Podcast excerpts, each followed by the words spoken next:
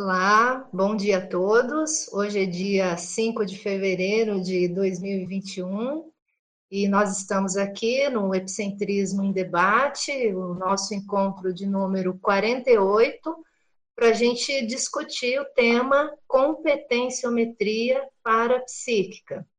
Então, hoje nós temos vários convidados aqui na sala, a sala está tá cheia, então vai ser bem legal poder aí ouvir também a visão de vocês com relação a essa temática.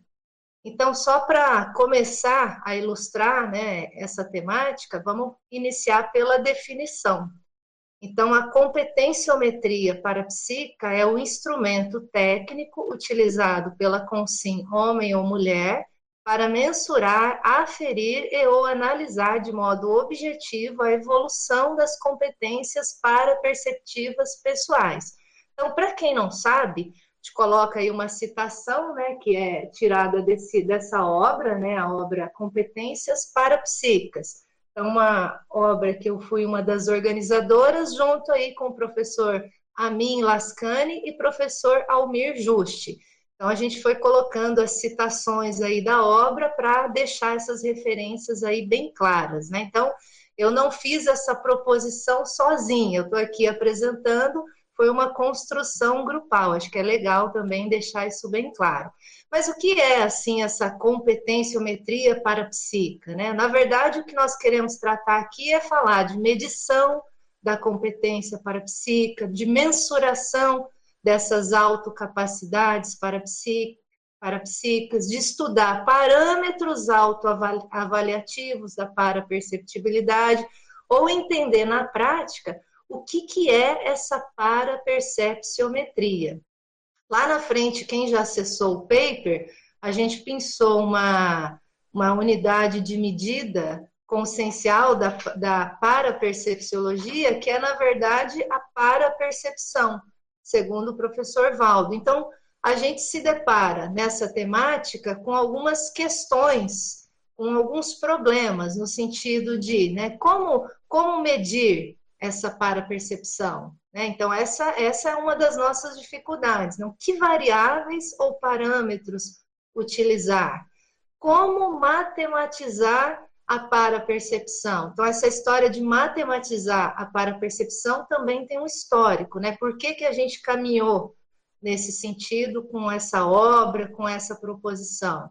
Né? Então, depois vocês podem até perguntar isso. Né? Como trabalhar com a subjetividade parafenomênica e gerar condições passíveis de autoavaliação? Então, como mensurar a qualidade da parapercepção e evolução da mesma? Então, quando a gente trata dessa temática, é isso que nós queremos saber. Então, como é que eu vejo que nível que eu estou de desenvolvimento parapsíquico, em termos de quantidade, às vezes de parafenômeno, né, de quantidade de manifestação parapsíquica, mas a gente não pode parar só na quantidade. Como é que eu vejo a evolução dessas capacidades parapsíquicas também em termos qualitativos? Então, veja, no nosso entendimento, né, e no meu também, vão existir inúmeros critérios, inúmeras formas da gente fazer esse tipo de avaliação. E pela competenciometria, a gente optou em seguir uma linha que foi a linha das competências parapsíquicas. Né? Então, o que é competência? Eu vou voltar no início ali do paper, a gente também pinça uma definição do livro. Né? Então, o que é uma competência parapsíquica? É a capacidade pessoal de compreender teoricamente e vivenciar na prática as para-percepções, com domínio de técnicas bioenergéticas e parapsíquicas voltadas à interassistencialidade no cotidiano. Então, na hora que a gente fez essa proposição das competências parapsíquicas, a gente se aproveitou da teoria de competências, que é muito usada às vezes em ambiente de empreendedorismo, né, de liderança, dentro da própria educação, para juntar com o parapsiquismo. Então, a competência é o quê? Você ter um domínio teórico sobre aquele assunto, você dominar a habilidade ou a técnica que envolve aquilo, né, aquele elemento que a gente está trabalhando, e ao mesmo tempo você ter atitude em aplicar aquilo. Então, isso é competência. Então, a gente juntou todo esse modelo que é utilizado na SOCIM, né, na sociedade, para falar de competência para psica. Então, por isso que a gente depois foi caminhando para mensuração disso, né? Como medir a competência para psica e chegamos aí nessa nessa proposição que é chamada então de competenciometria para psica, tá bom? Só para dar exemplos aí no, no paper, no livro são 31 competências, aqui no paper eu dei exemplo de algumas, então desde a medição da sensibilidade energética palmar, autopercepção e ativação dos chakras, o estado vibracional, até lá no, o número 19, a escagem interconsciencial lúcida, o encapsulamento consciencial, a projetabilidade e a semipossessão benigna. Então, é um problema que todos nós temos, né? Como nos autoavaliar diante dessas competências todas, né? Então, quanto eu tenho de cada uma delas, o quanto elas vêm aumentando e vêm se desenvolvendo ao longo do tempo e qual é a qualidade que essas competências atingiram hoje, né? Ou já conseguiram alcançar em termos de desenvolvimento, né? Então, a tônica desse paper é essa, é a gente discutir exatamente esses parâmetros. Então, tem algumas proposições aqui no paper, tem, tem mais histórico aqui, mas aí a gente pode ouvir aí algumas dúvidas primeiro, antes da gente entrar aqui em mais detalhamentos. Eu não sei como é que vocês estão aí. Se tem alguma dúvida já?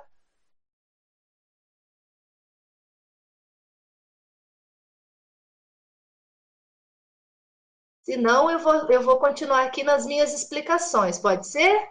É, só um pouquinho, Daiane. É que meu microfone estava fechado aqui. É, bom dia a todos. Tem aqui uma dúvida que veio lá de Curitiba, tá? do Eduardo Dori. Bom dia de Curitiba, professora Daiane, mediador e debatedor dessa manhã. No quadro 1, na página 2, quanto à desassimilação simpática de energias, atitude inicial e atitude avançada. A partir de que eu consiga ter esse hábito de desassimilar de modo imediato, instantâneo, após as assistências realizadas, quanto, quanto tempo levará a fixação definitiva desse neo-hábito na minha estrutura intraconsciencial, de modo a não ter recaídas? E uma vez fixado, é, existe risco, risco futuro de recaída? Uma futura ressoma? Então tá, eu vou, vou primeiro contextualizar o quadro e depois eu vou chegar na, na resposta, né? Vou tentar chegar na resposta aí do pro Eduardo, tá bom? Então, primeira coisa, Eduardo, é que esse quadro 1 a gente mostra o critério que a gente utilizou para poder fazer a avaliação da competência. Então, na hora que você vai criar um método de metria, né, como medir, você se depara com algumas questões do tipo, ah, nós vamos usar o mesmo modelo do conscienciograma, que o modelo avaliativo é o serenão, então a gente se deparou com isso.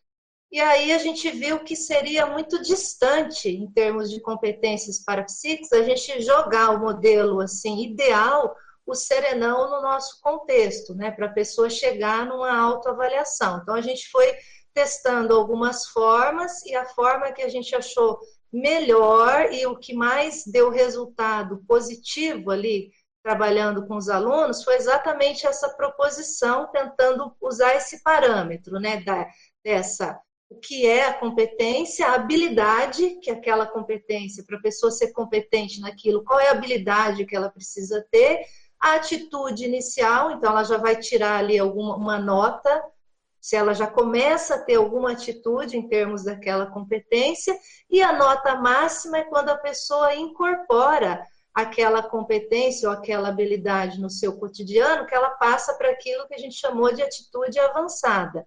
Então, tentando chegar na sua, na sua pergunta, né? Então, quando a pessoa tem a atitude avançada, da, em termos de competência, aquela competência já está dominada. Então, olhando para essa vida, para esse corpo, para a maturidade que a gente tem hoje, para o nível de acesso a informações cognitivas, então nessa vida a pessoa atingindo a atitude avançada aquilo já está incorporado na manifestação. Então, a chance da pessoa recair, eu vou dizer que é muito baixa, ok? Então, se ela está ainda, vamos dizer assim, recaindo, né, ela não está conseguindo fixar, é, pegando o exemplo, né, a desassimilação ali no seu cotidiano, é porque essa atitude avançada ainda não se concretizou. Então, é como se ela, a pessoa estivesse indo, migrando em termos de desenvolvimento parapsíquico, de uma atitude inicial, de lembrar de vez em quando de fazer a técnica, ah, eu, eu fiz aqui uma assistência, ah, agora eu vou fazer uma desassim. Então, ela está nessa transição para chegar naquele ponto que isso está automático, a pessoa já não faz força, aquilo já faz parte, a desassim já faz parte da natureza intraconsciencial, da forma da consim funcionar, entende? Então, assim, ela já não precisa anotar num papelzinho, ela não precisa ficar contando, aquilo volta naturalmente. Então, quando a pessoa chega nesse nível, isso a gente está chamando de atitude avançada. Então, vamos colocar em termos matemáticos, né? Ela tira 10 na competência da, des, da desassimilação. Então, de 0 a 10, quando ela chega nessa atitude avançada e que a chance dela recair assim está muito baixa, aí ela já vai subindo sua nota, 8, 9, até chegar no 10. No 10, ela dominou. Então, aquilo já faz parte da natureza da manifestação do indivíduo. Ok? Eu não sei se ficou claro, mas esse, esse, essa forma de avaliação a gente achou mais prática, porque às vezes a pessoa ela domina a técnica, pegando, por exemplo, uma competência do tipo estado vibracional. Pessoa sabe muito bem como fazer a técnica do estado vibracional. Inclusive, já teve experiência, né? já, te, já teve, às vezes, até aquele EV que fez a pessoa sair do corpo. Então, a pessoa domina a técnica. E aí a gente quer ver em termos de do quanto aquela competência evoluiu e do quanto a pessoa já incorporou aquela competência na manifestação, se ela saiu de uma atitude inicial, que é lembrar de vez em quando de fazer ver, lembrar de vez em quando né, de usar essa técnica para atitude avançada. Aquilo já faz parte da natureza da pessoa, ela não esquece mais.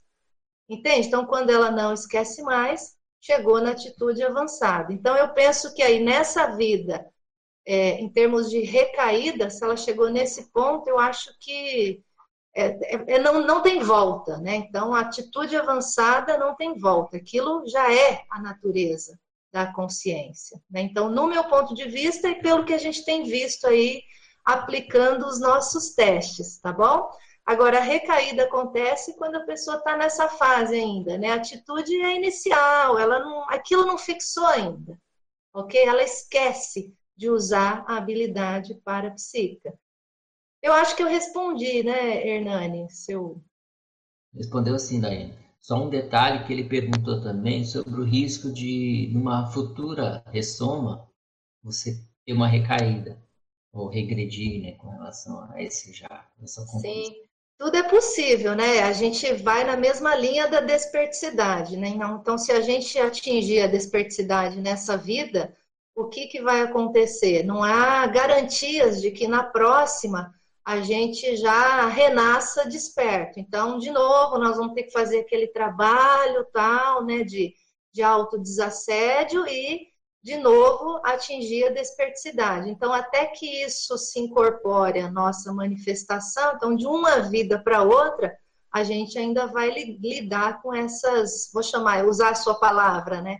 Essas recaídas. Então, veja, mudou de corpo, mudou de etnia, mudou a educação. Então, até ocorrer ali a recuperação dos cons, até a gente dominar mais isso, então, nós vamos vivenciando aí períodos de altos e baixos. Né? Então, falando de uma maneira geral. Agora, o que, que eu vejo em termos de evolução? Vai chegar um momento que a gente corta isso tudo, né? Então, é, você já vai renascer com nível de lucidez que toda aquela sua bagagem parapsíquica, aquela alterança parapsíquica, você já recupera mais rápido, né? E já entra num nível de lucidez mais rápido. Então, a gente vislumbra essas possibilidades para frente. Agora, quando vai ser esse para frente, Aí a gente ainda não sabe. Então, possivelmente nas próximas vidas, dependendo do trabalho que a pessoa vai fazer, tem muitas variáveis aí envolvidas. Então, talvez a gente veja essas oscilações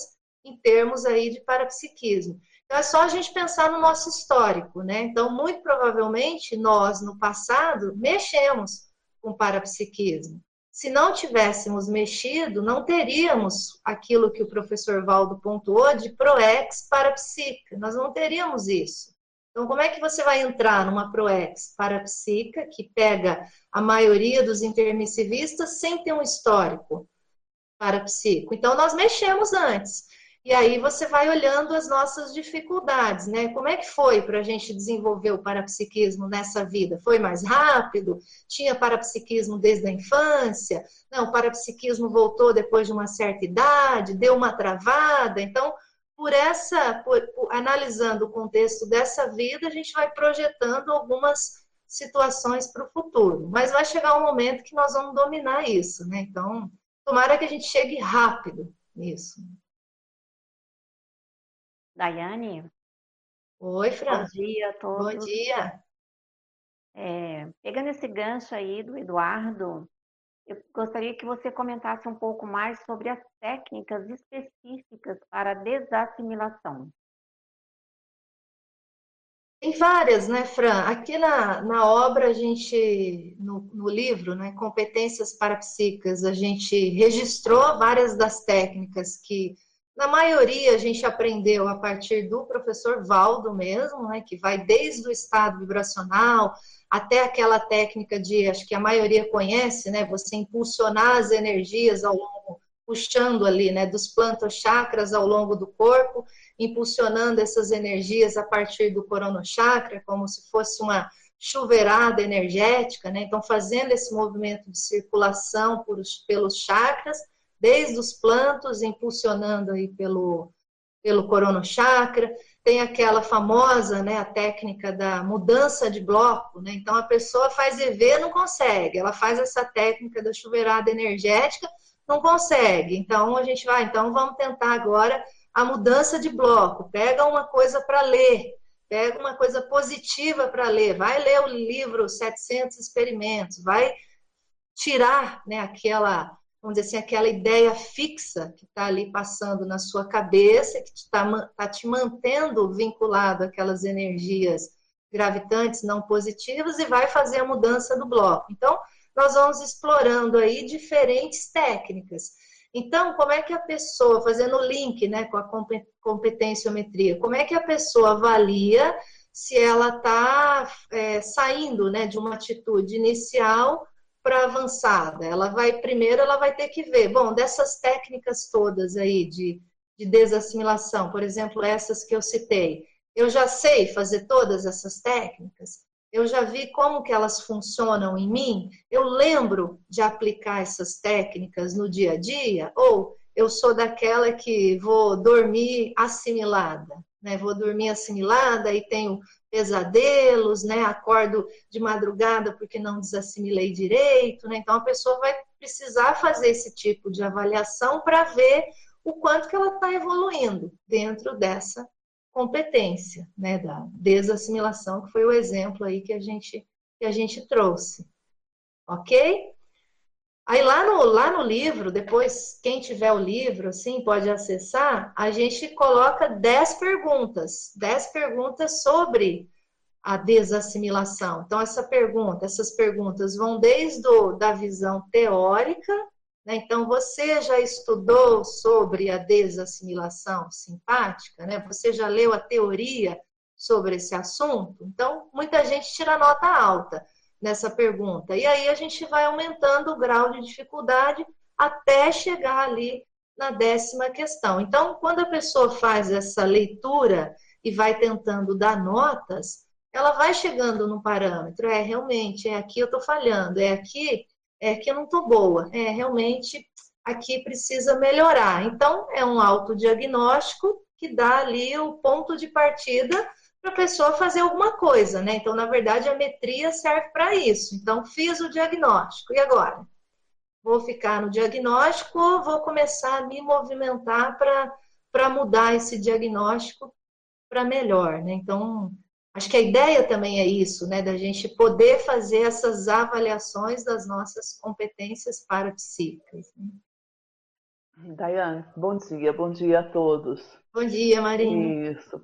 É, conhecendo o paper e conhecendo o livro, me deu vontade de sugerir o que, que você acha de você mostrar o livro e ajudar os participantes aonde que eles podem adquirir o livro, porque eu vejo que as informações se complementam muito. Né? O que, que você acha? Não, eu, eu acho uma boa. A gente vai fazendo propaganda. O Hernani está aí, ele me ajuda, né? Então, hoje, quem não mora em Foz pode adquirir o livro pelo shop, pela Shopcons, né? Pela loja virtual. Então, entra lá no site, faz a compra e o pessoal envia pelo correio. E quem mora em Foz é só dar uma chegadinha na epígrafe, né, Hernani? Aí o livro está lá para o pessoal poder adquirir. E é, é isso, né? Eu falei certo. Eu não sei se o, se o Hernani quer repetir o, o, o colocar no chat lá no, no, canal do YouTube o site né, da, da Shopcons, da loja, né? Acho que é legal. Sim, o pessoal coloca lá no chat. Lá. Então tá. E aí, Marina, eu acho que o que é bacana, né? O livro ele tem 31 competências, e aí a pessoa foi um livro que a gente fez a partir da escola de parapsiquismo. Mas a pessoa pode falar assim: ah, então é um livro que eu só uso na escola. Não, você pode usar fora da escola de parapsiquismo. E uma das principais partes que a gente indica a pessoa fazer é justamente essa parte da aferição das competências parapsíquicas, que vai começar lá na página 422. Então, ali a gente explica todo o critério, que é esse que eu estou tentando detalhar aqui, dessa atitude inicial, essa atitude avançada, e aí a pessoa vai encontrar cada uma das competências e as perguntas.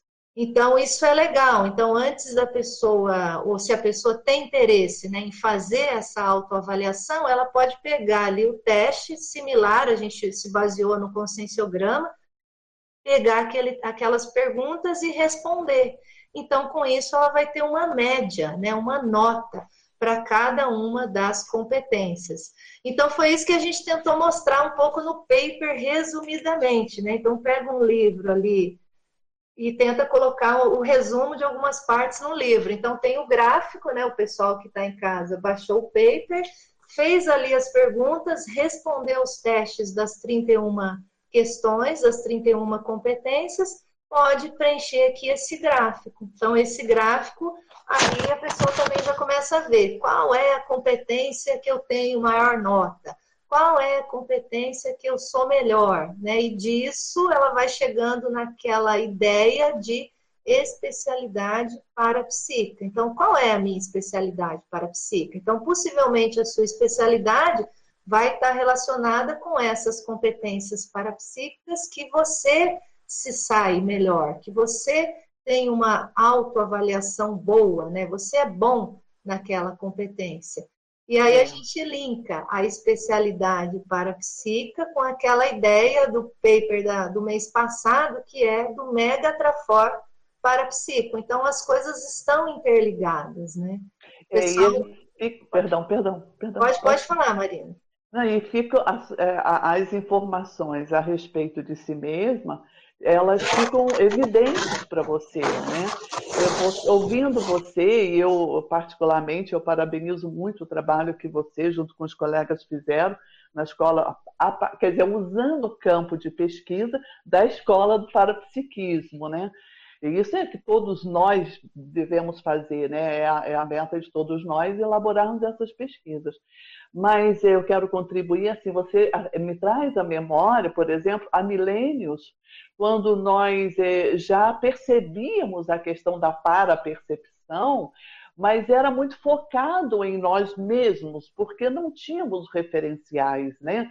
Então, é, éramos, fomos os bruxos, fomos os médiums, fomos os que mais, sei lá, iniciados. todos, os iniciados, né? Os profetas, as pichas. As pichas, né, muito importantes.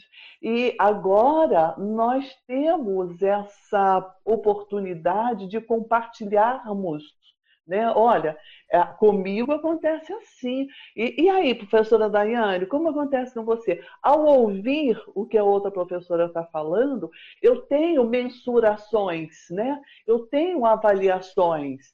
E eu posso dizer, olha como que a professora Daiane é boa nisso, é com ela que eu vou me especializar. E assim nós vamos adiante. É, aproveitarmos a oportunidade dessa ciência, né?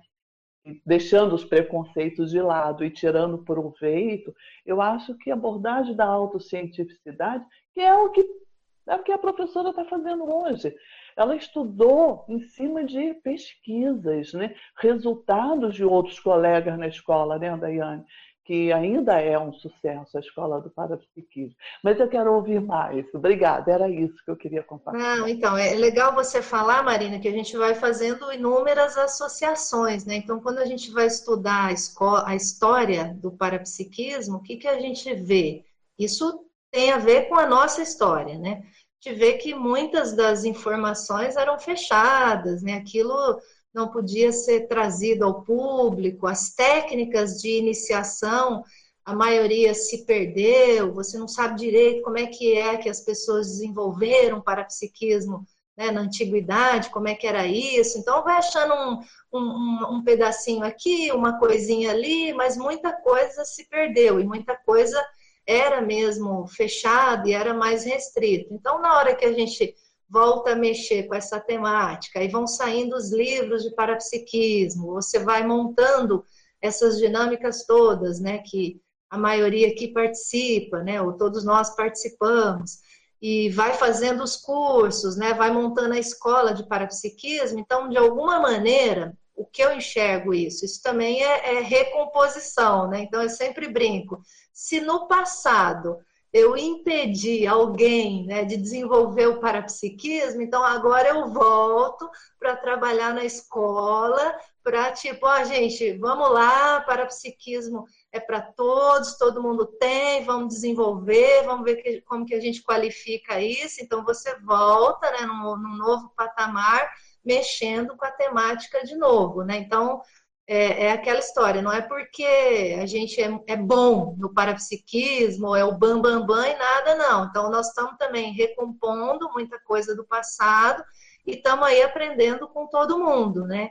Mas eu vejo uma linha relacionada a, a, a, muita coisa nesse sentido. E aí a gente pode fazer inúmeras elucubrações, do tipo, ah, será que a gente combateu também o parapsiquismo em algum momento? Então, tudo é possível na nossa história. Então, se combater, ó, tô aqui de novo, gente, desculpa aí o mau jeito, se eu combati, vamos lá, vamos para a escola de parapsiquismo, né? Então, tentar mexer com essas temáticas aí de maneira técnica e, de fato, trazendo essa, essa cientificidade que, que você lembrou bem, né?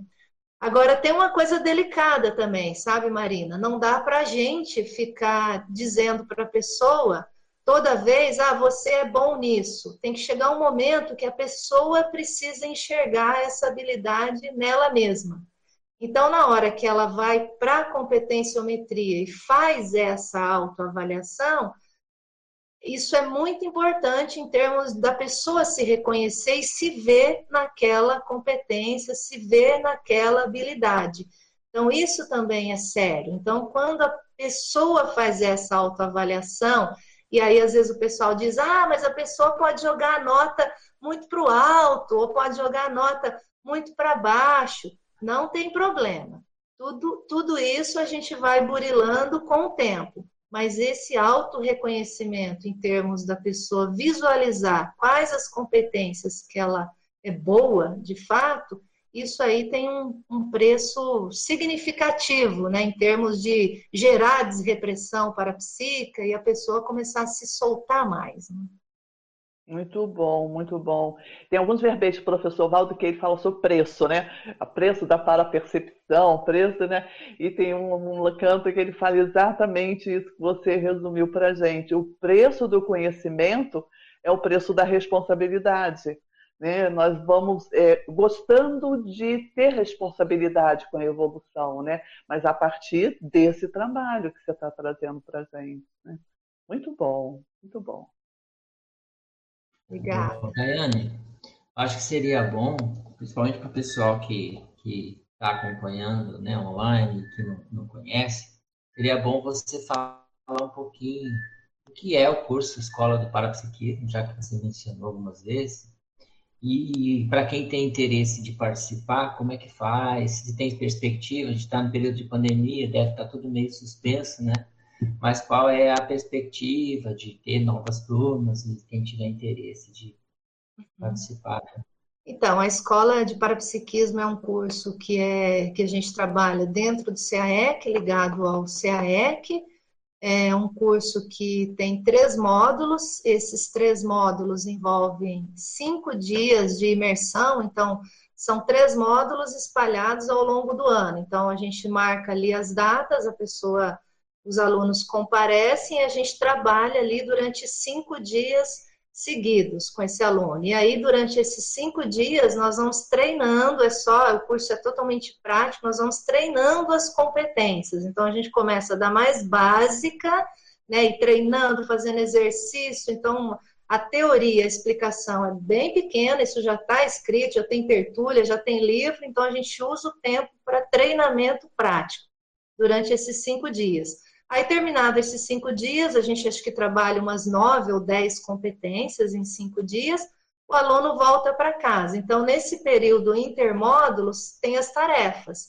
Então, a pessoa continua fazendo os exercícios, praticando, e a gente vai pedindo para que nos enviem os resultados. Então, todo mês tem tarefa e a gente vai pedindo, ó, envie os seus estados vibracionais. Contou? Envia para a gente. Ah, fez a técnica de ativação do chá? Envia. Então, nós vamos coletando os resultados nesse período intermódulos. É como uma escola mesmo.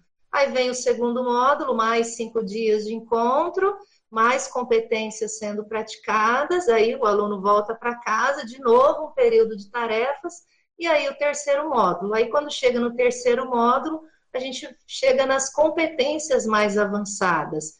E aí, de novo, o aluno vai fazendo ali a bateria de exercícios, vai praticando, né? Porque não, não, não interessa muito em termos de parapsiquismo a gente só ficar falando a teoria. O aluno precisa passar pela experimentação, ter ali as experiências e vivenciar as extrapolações. Então, é isso que vai gerar ali, vamos dizer assim, os picos de desenvolvimento, vai fazer cair a ficha, né? Então, ah, isso abre a cabeça da pessoa. Então, a gente usa o campo para gerar ali as experiências, né? Então, agindo ali os professores mais como mediadores.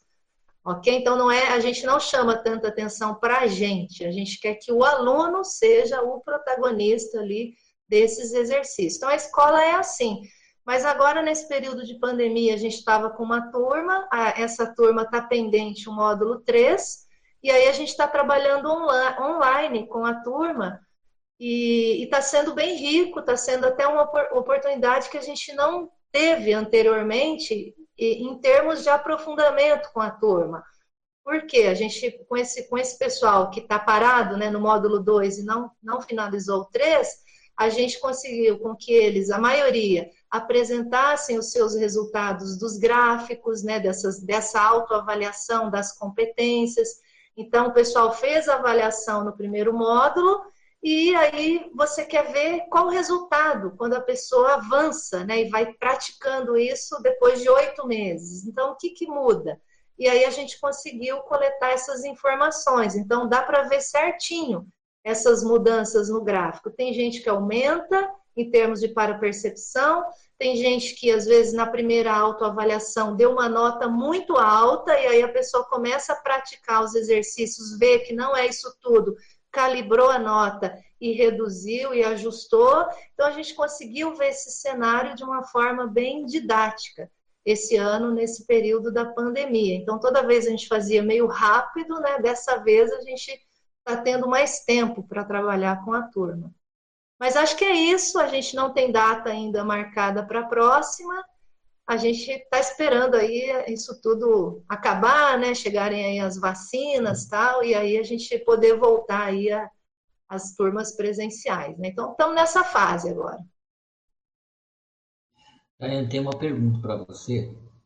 É, quando uma vez que a pessoa faz né, essa, essa essa medição, né? E ela consegue fazer um autodiagnóstico, faz o gráfico, e aí ela vai identificar né, seus pontos fortes, onde é que ela precisa investir mais, né? Quais, né? Aquilo que ela tem já facilidade para fazer. Mas e aí o que eu queria perguntar para vocês, assim, depois disso, o que, que, que vocês recomendam para a pessoa? Para ela investir mais, por exemplo, naquilo que ela já tem de ponto forte, para ela lá desenvolver alguma coisa, para ela trabalhar aqueles pontos mais fracos, como que como seria o próximo passo a partir dessa desse mapeamento? Uhum.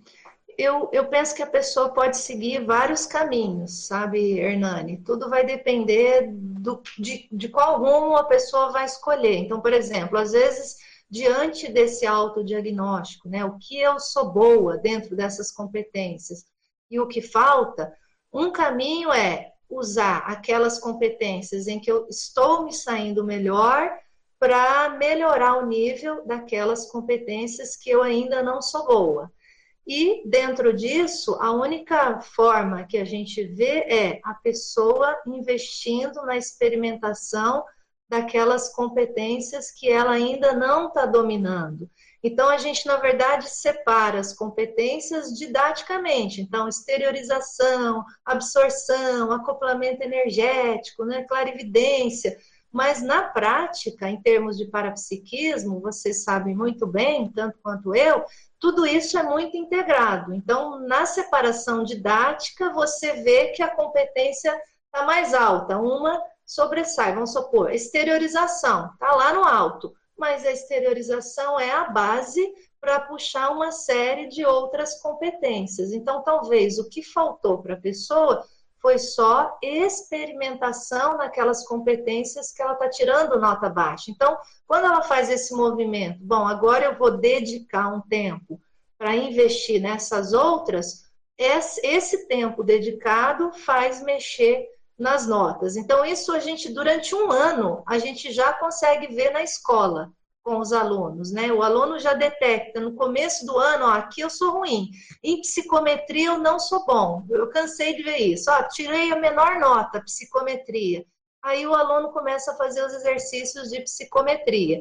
E aí a gente já teve surpresas do aluno acertar uma série de exercícios e a pessoa ficar impactada com ela mesma. Fala, gente, mas como é possível eu acertar tanta coisa em psicometria? Então, ela achava que estava muito mal naquela competência, mas quando vai para a experimentação e as nossas experimentações, você checa mesmo, né? Num, você tenta chegar num dado concreto, vamos ver, acertou ou não acertou, né? Então, nós vamos encantoando a pessoa e ela se depara com acerto. Eu, eu cansei de ver os alunos ficarem impactados. E aí ele volta lá no gráfico e sobe a nota da psicometria. Então, aí é outra reação. Aí a pessoa fala, e agora? Eu sou boa em psicometria. O que, que eu faço com isso? Que também é uma próxima pergunta. Então, muita gente não sabe nem como utilizar aquelas habilidades parapsíquicas que já estão desenvolvidas. Então, esse é um outro caminho. Né? Então, tem gente que vai atuar naquilo que falta, tem gente que vai pegar aquilo que já é bom e começar a gerar resultados. Então, a gente vai dizer: Ó, você já escreveu alguma coisa sobre esse assunto? A pessoa, não, eu nunca pensei, eu achei que eu fosse tão ruim nisso que eu nunca pensei. Então, quem sabe você escreve, quem sabe você está recuperando uma habilidade que você teve no passado. Então, entra nisso. Então, nós vamos dando algumas dicas nesse sentido.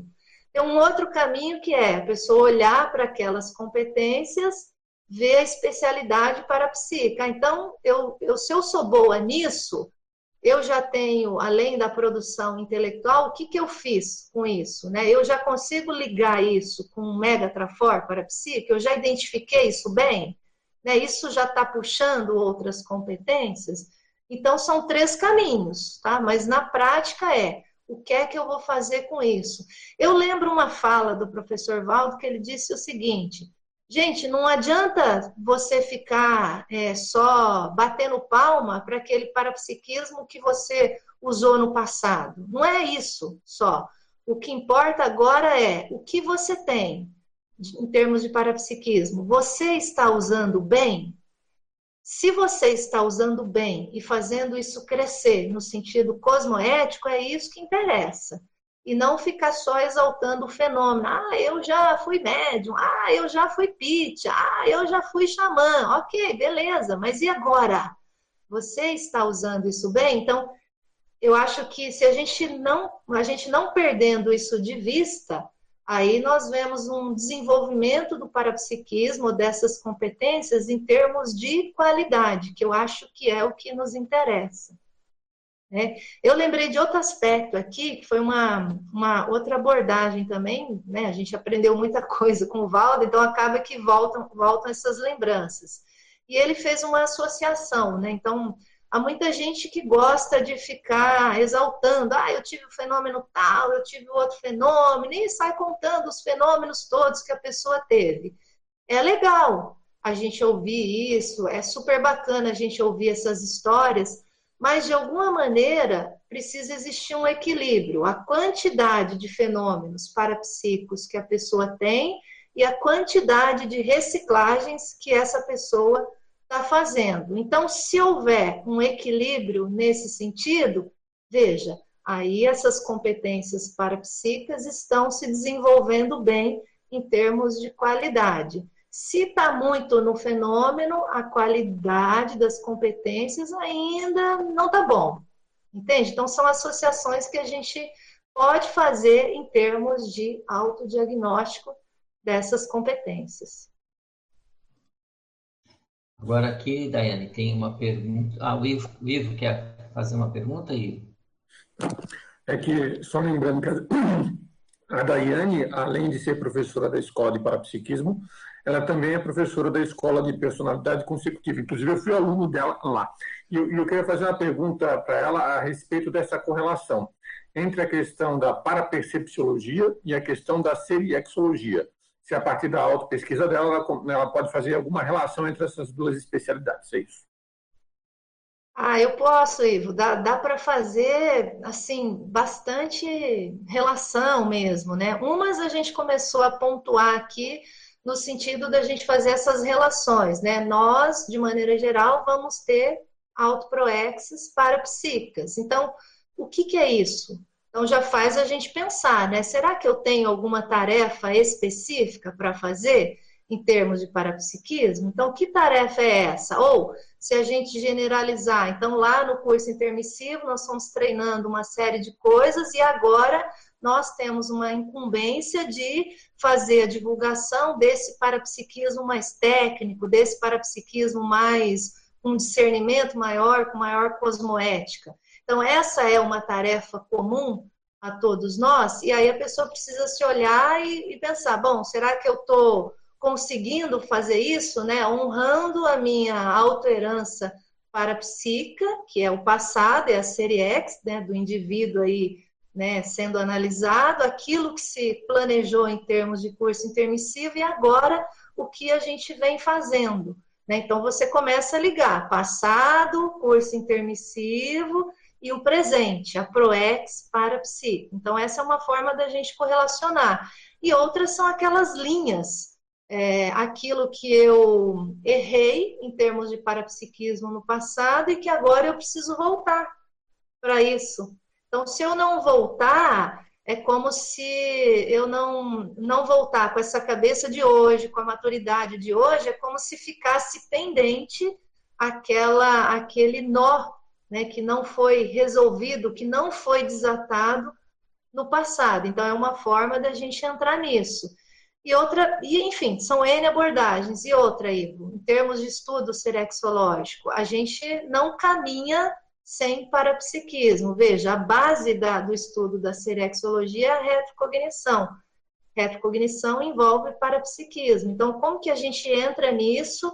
De maneira sadia, de maneira homeostática, para passo a passo, ou pouco a pouco, mexendo né, com, esses, com esses detalhezinhos do passado e enxergando mais o, o, que a gente precisa fazer de maneira específica agora no presente. E aí, na hora que a gente faz isso, você vislumbra o futuro. Então, é, é digamos que é a série X na prática, né? Olho para o passado entendo o presente, aprimoro, na hora que eu vou aprimorando, eu já começo a vislumbrar possibilidades de futuro. Então, a linha né, da serialidade, essas múltiplas existências, elas começam a ficar mais claras.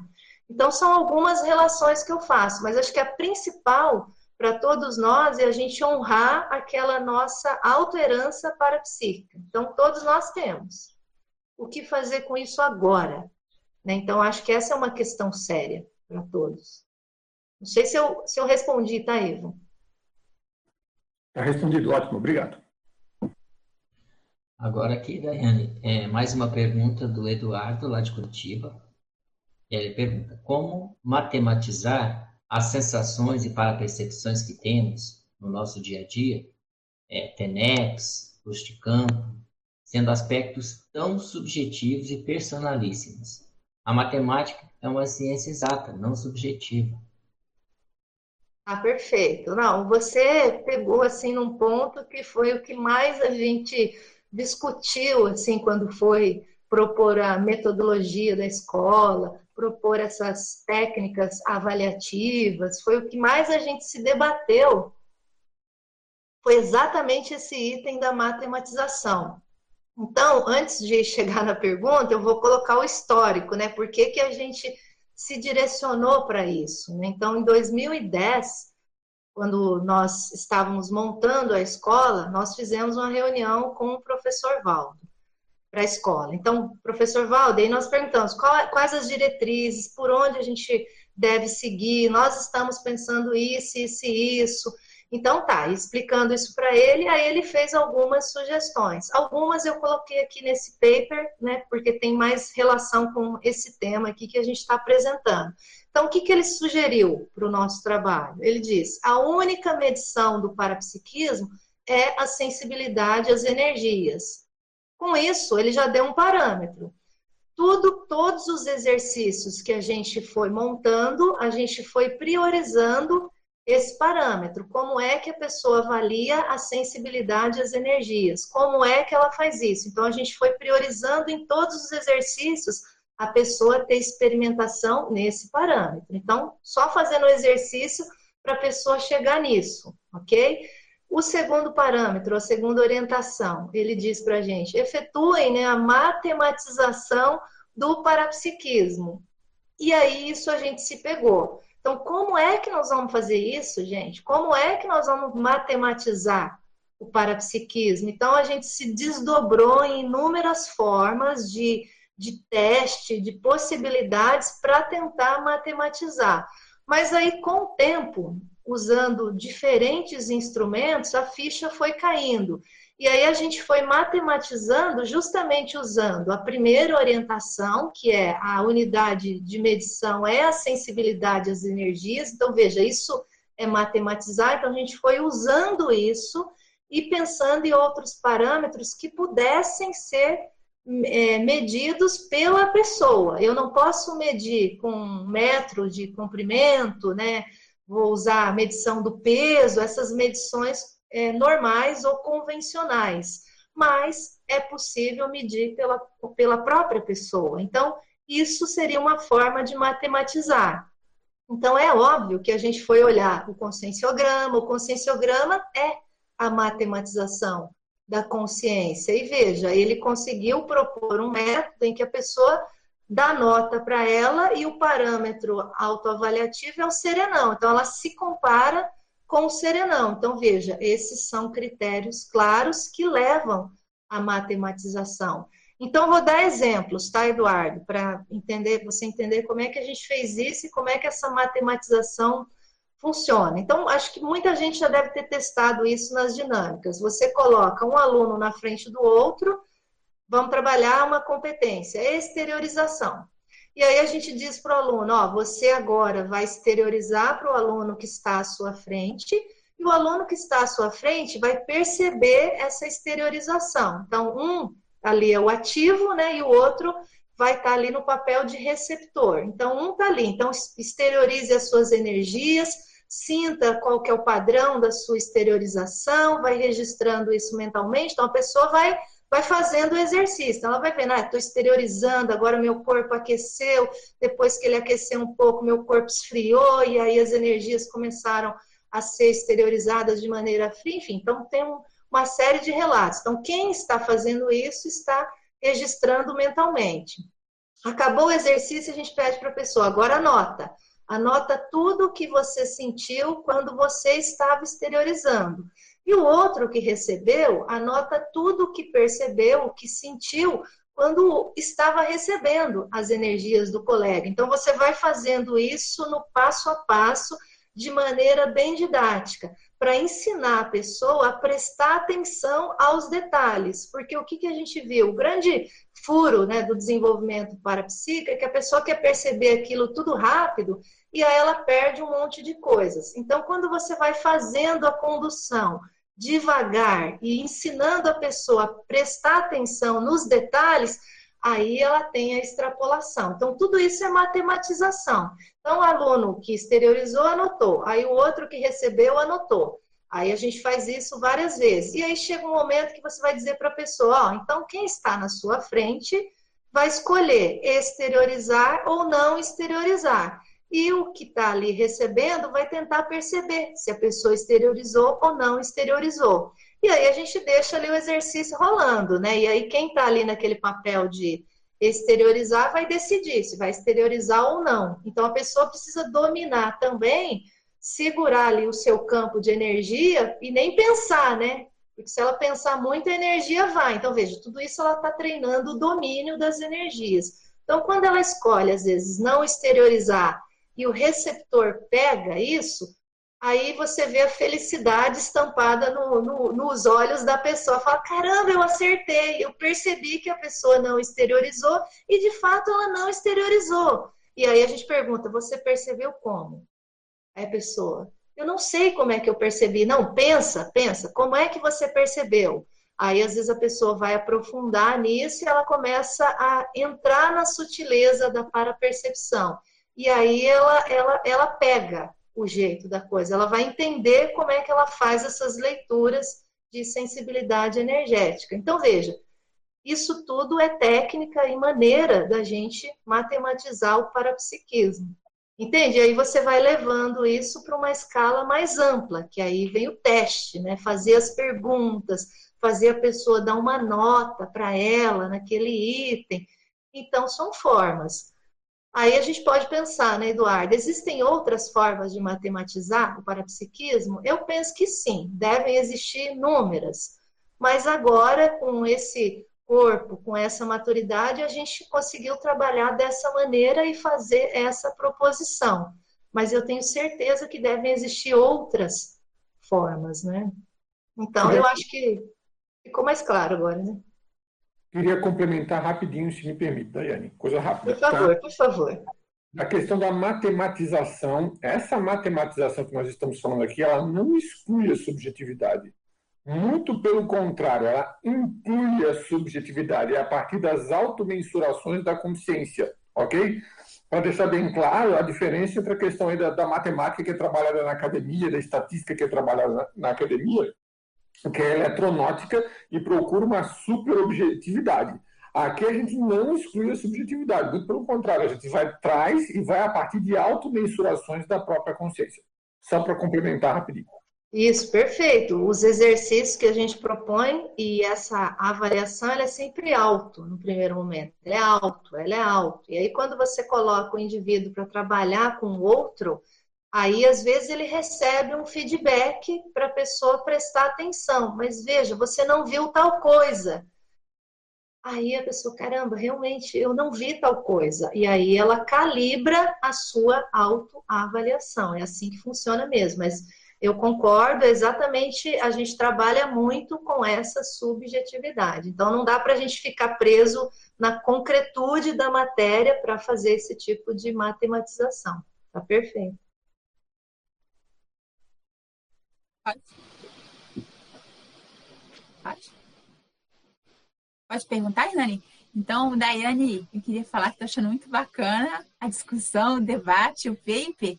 E eu vi uma outra especialidade que é a conscienciometrologia, né? Então, eu queria saber se a partir do que vocês já viram na escola, Vocês observaram que o pessoal que já preencheu o conscienciograma, ou já trabalhou mais com isso, tem mais facilidade ou não na questão da parapercepciometria, ou da, da, da medida, né? Da, da, questão do parapsiquismo. Como é que vocês viram isso lá? Na, se, se observaram, né, isso? Uhum. Sim, tem mais facilidade, Ana, porque quando a pessoa já preencheu o conscienciograma, ela já está mais habituada a fazer esse exercício de chegar numa nota, olha a matemática aí, em termos de autoavaliação. Então, no conscienciograma, o padrão de comparação é o serenão. Aqui, no nosso caso, a gente, na competenciometria, a gente só tenta explicar para a pessoa que o nosso padrão é a atitude avançada perante aquela competência. Então, a pessoa entendendo isso, ela, ela olha muito para ela, né? Então, como eu, o que eu tenho de habilidade dessa competência, então ela vai dando as notas e vai chegar um momento que ela vai entrar na avaliação da atitude, né? Então, eu tenho habilidade, mas eu uso né, eu uso quanto? E aí ela, na hora que ela vai avaliando isso, eu uso quanto, ela vai chegar em notas, ok? Até chegar na pergunta mais avançada, chegando em notas, de 0 a 10, que é o que a gente trabalha. Então, quem já respondeu o conscienciograma tem mais facilidade, porque a pessoa já, digamos que ela já, ela já brigou antes lá no conscienciograma com essa questão de dar nota, né? Mas eu vou dar 5, vou dar 4, vou dar 3 ou eu vou dar 10, né? também o pessoal se depara, mas como é que eu vou tirar uma nota 10 no conscienciograma? E quando você olha para o conscienciograma, há perguntas ali que você tira a nota 10. Eu lembro de uma clássica que é assim, é, do conscienciograma. Você já recebeu voz de prisão nessa vida? Então, é uma das perguntas do, do conscienciograma. Aí a pessoa está lá respondendo, aí às vezes você olhando aquela nota, a pessoa dá cinco. Eu falei, ah, mas você já recebeu voz de prisão nessa vida? A pessoa, não, nunca recebi voz de prisão nessa vida. Então, por que, que você deu nota 5? Ah, porque o serenão tira 10, eu não posso tirar 10. Não, você pode tirar 10 nesse item. Nesse item, você se compara ao serenão, você não recebeu voz de prisão nessa vida. Aí a pessoa fala, nossa, mas eu tirar uma nota de serenão? Então, o conscienciograma ajuda a pessoa a ficar mais relaxada e, e, conseguir ter um nível de, vamos dizer assim, de autoavaliação mais realista. Então, quando ela vai para a técnica aqui da, da competenciometria, as nossas técnicas aqui são até fáceis, né? O conscienciograma, cada folha de avaliação tem 20 questões. O nosso aqui, a nossa folha de avaliação só tem 10. Então já fica mais fácil, né? Então isso foi uma, uma observação assim bem bem clara da gente perceber lá com os alunos. É, pergunta aqui, Daiane, do André da Silva, mandou lá pelo chat. Você pode comentar sobre as competências que têm herança em vidas pretéritas? Teria como diferenciar das competências adquiridas na vida atual e na vida passada? Hum, boa pergunta, hein, André? Boa pergunta. O André sempre fazendo pergunta difícil, né? Então, olha só, André, a gente pode pensar aqui, eu vou olhar a lista de competências parapsíquicas que a gente coloca aqui no livro, tá bom? Então, olhando para essas 31, de maneira geral, a gente pode, pode afirmar que todas elas a gente pode ter algum nível de alterança parapsíquica nessas competências. De alguma maneira, ok? É lógico que a gente teria que conhecer as vidas de todos nós aqui, mas eu penso que conhecendo a turma um pouquinho, eu acho que muita gente aqui já teve muita experiência com parapsiquismo no passado. E aí, na hora que você olha para isso e olha a listagem aqui das competências, Todas elas, em algum nível, a gente pode ter aplicado. O que, que muda, eu acho que do passado para essa vida? Né? E aí eu acho que aí a gente junta a tecnicidade que a conscienciologia trouxe em termos de parapsiquismo. Então, às vezes, aquelas evocações, é, ou aqueles, aqueles rituais que muitas vezes eram até religiosos, até anticosmoéticos, que se faziam em termos de parapsiquismo, às vezes para gerar estado alterado de consciência, você não precisa mais. Então, vamos dar exemplos, né? Então, por exemplo, a Pitya lá na, na Grécia Antiga e os casos dela, delas terem que é, respirar o pneuma, né? Aquele gás que gerava o estado alterado de consciência e aí vinha ali o fenômeno da psicofonia. Veja, hoje nós trabalhamos com o fenômeno da semipossessão benigna, a psicofonia, sem precisar de nenhum gás, sem precisar de nenhum pneuma. Então, o nível de tecnicidade hoje, em termos de parapsiquismo, falando da conscienciologia, é muito superior. Então, eu acho que a gente limpa o fenômeno, a gente limpa, a gente tira aqueles rituais que outrora pudemos ser utilizados para usar o parapsiquismo em outro, em outro patamar. Eu, eu vou trazer um outro exemplo. Na, no Netflix está lá aquele, aquele, aquele seriado, aquele documentário que fala sobre vidas passadas. E aí tem lá um episódio que é o episódio da mediunidade. Então, quando você olha as técnicas daquele pessoal, você consegue ver certinho o quão à frente nós estamos aqui na conscienciologia em termos de parapsiquismo, ok? Talvez a gente não gere aqueles mesmos fenômenos, mas os fenômenos que nós produzimos aqui, no meu ponto de vista, eles são muito mais avançados em termos de qualidade. Então, você vê certinho o gap. Aquele trabalho é super importante, no meu ponto de vista. Mas quando você vê aquilo, aí a gente dá mais valor para as nossas coisas aqui. Então, lá eles também têm escola de parapsiquismo, a escola da mediunidade deles, né? Aqui nós temos a, a nossa escola, os diferentes cursos de parapsiquismo. O nível de tecnicidade é outro, ok? Então, pensa aqui, ó, arco voltaico. Será que lá no passado a gente não aplicou técnicas de arco voltaico? Talvez em algum nível, não exatamente da maneira que a gente faz hoje, ou talvez até próximo disso, ok? Mas hoje o nível de tecnicidade é outro, né? É superior. É, é isso que eu vejo de diferente. Então, nós estamos levando o parapsiquismo para um outro patamar, não no sentido de só ficar preocupado com aqueles fenômenos, né, os fogos de artifício de fenômeno, mas é, pensando em sutilezas que, que talvez antes, em outras vidas, a gente não deu importância. Então, qual que é a sutileza do fenômeno parapsíquico que envolve a desperticidade? O que, que é isso? Né? Você conseguir ser desassediado permanente total. Então, tem uma série de sutilezas parafenomênicas envolvidas nesse contexto. Então, para mim, nessa vida, isso é novidade, ok? Eu acho que isso eu não vivenciei lá no passado. Então, eu caminharia na resposta do, do André mais ou menos nessa linha. Eu, eu acho assim, eu vou dar liberdade se os demais professores também quiserem com, complementar, pessoal, vocês fiquem à vontade, ok?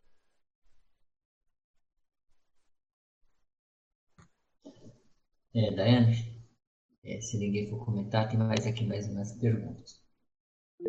É, essa pergunta aqui é do da Nilza Magalhães Schmidt. É, professora Daiane, que passos indica na documentação de fenômenos experimentados visando a publicação dessas experiências acompanhadas de análise dentro do paradigma consciencial? É, que passos, você pode repetir, Hernani, que passos? É, parece que ela está escrevendo um livro, né? Ela pergunta que passos indica na documentação de fenômenos experimentados, visando a publicação dessas experiências, acompanhadas de análise dentro do paradigma consciencial. Ah, tá, que passos. Aham, uhum. Nilza, eu vou dar algumas sugestões aqui, tá? Então, por exemplo, eu acho que ah, o principal passo é a pessoa, na hora que tem ali o fenômeno parapsíquico, ela fazer o registro mais fidedigno possível de, daquele fenômeno. Então, na prática, nós até colocamos uma competência parapsíquica que chama registro parapsíquico, registro do fenômeno parapsíquico. Então, na prática, o que, que acontece? A pessoa vai fazer o registro, ela já faz o registro interpretando. Então, esse já é o nosso primeiro erro. Então, se a gente aprender a fazer o registro daquele fenômeno, é, tentando descrever exatamente como o fenômeno aconteceu. E depois ir para a segunda parte, que a gente fala, que é a análise do conteúdo do fenômeno, aí sim eu vejo que dá para aproveitar de uma maneira, vamos dizer assim, imensa, né, esses relatos parapsíquicos, porque aí você separa e não contamina tanto, vamos dizer assim, a, a sua o registro parapsíquico. Então nós trabalhamos como se fossem duas competências separadas, né? Uma é o registro e a outra é a análise do conteúdo do fenômeno. Então, se você, dentro da sua bagagem aí, enquanto consim parapsíquica, tem ali vários registros, então aí você tem que olhar para esses registros e ver quais os registros que você consegue aproveitar, os registros que você fez certinho no sentido de, de descrever os fenômenos, e aí eu acho que isso pode ser aproveitado sim, eu acho que deve ser aproveitado para enriquecer obras, né? Às vezes entram na forma de relato, então isso é super rico. Eu pessoalmente sou, sou favorável. Mas tem aqueles registros que a gente, na hora de registrar, aquilo não ficou bom. Então aquilo ficou meio contaminado com as nossas conclusões, com as nossas interpretações precipitadas. Então, às vezes, esse registro ele não está adequado para compor ali uma obra, para entrar no livro. Então, às vezes, a opção vai ser não colocar aquele registro. Mas veja, se você está escrevendo agora e está pensando nisso, já, já fica com essa visão, né? Então, agora, todas as experiências parapsíquicas que eu tiver daqui para frente, primeiro eu vou descrever o fenômeno. Esse é o primeiro ponto. Depois eu vou para a segunda etapa, análise do conteúdo do fenômeno. E na análise eu vou abrir possibilidades e, e vou especular até, às vezes, propor alguma hipótese para explicar aquele fenômeno. Então, se você fizer isso, eu acho que fica rico e enriquece o, vamos dizer assim, o material né, que, que você está propondo. Então, ó, exemplo. Uma vez eu, eu emprestei o livro Projeções da Consciência para uma pessoa ler. Aí a pessoa falou assim para mim: Ah, eu não gostei desse livro. Eu, nossa, mas por que você não gostou desse livro? Eu amo o livro, né? Eu adoro ler aquelas projeções lá do professor Valdeira. Como que você não gostou? Eu conversar com a pessoa. Aí ela disse assim: não, porque a pessoa fica ali escrevendo o horário, né? Aquilo muito técnico, estava deitado o corpo de um lado, estava deitado o corpo do outro. E aí eu não gosto disso, eu já parei de ler. Eu pensei comigo, não. Aí eu fui explicar para a pessoa, não, mas veja, ó, isso é o que dá a parte científica para o fenômeno. Olha só, aí você não fica, você consegue analisar o fenômeno de modo mais técnico, não fica aquele fenômeno analisado com aquela viagem toda, colocado de qualquer jeito. Então, veja, é uma apresentação. Aí expliquei isso para a pessoa. Aí a pessoa ficou olhando para mim e disse: Ah, então eu vou ler de novo. eu falei: Ufa. Aí foi, conseguiu ler o livro, aí a pessoa desencanou dessa parte técnica. Então eu achei interessante isso, né? Você vê, as pessoas reagem de maneira diferente, mas Independente disso, nós, o nosso trabalho, o nosso papel é puxar para a parte mais técnica, quando nós vamos apresentar aquele fenômeno. Senão, a gente corre o risco de deixar a coisa muito confusa. Então, veja, nós, nós temos responsabilidade com a forma com que nós vamos apresentar aqueles fenômenos vivenciados. Eu não sei se eu ajudei a Nilza, tá, Hernani, mas é a, a experiência que eu poderia trazer nesse momento. Também não sei se você ajudou a Nilza, mas me ajudou. me estimulou né, a pensar. Se você me permite, é, apenas é, acrescentando algo, tá? Deixando tudo como está, porque tá, na minha opinião está muito claro, né? Na hora que o, o, autor vai escrever né, as vivências, né, no caso aí do nosso, da nossa pergunta, né, é, eu percebi, na minha experiência, pelo menos, você coloca no papel tudo que você realmente sentiu, percebeu, acha que percebeu, talvez tenha percebido. Ponha. Tá? Aí você vai ler várias vezes em momentos diferentes. E você vai retirando o, a parte emocional, o eu, né? eu, eu, vai, ele vai deixando ali mais os fatos e parafatos. Outra condição, pensar no leitor. Olha o exemplo que a professora Daiane nos trouxe, né? Então, há leitor que vai ter muita dificuldade de compreender a sua técnica e outros não.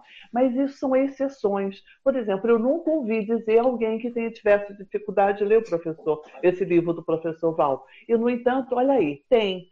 Então, são casos de exceções. Se você pensar no leitor, você vai tirando o processo emocional e colocando a forma como você gostaria de ler enquanto leitor. Isso ajuda bastante, pelo menos tem me ajudado. Tem uma outra dica, Daiane, que é assim, olha, é, vai, com a leitura e a revisão, as revisões do que você escreveu, você vai se colocando como uma mini peça dentro da conscienciologia.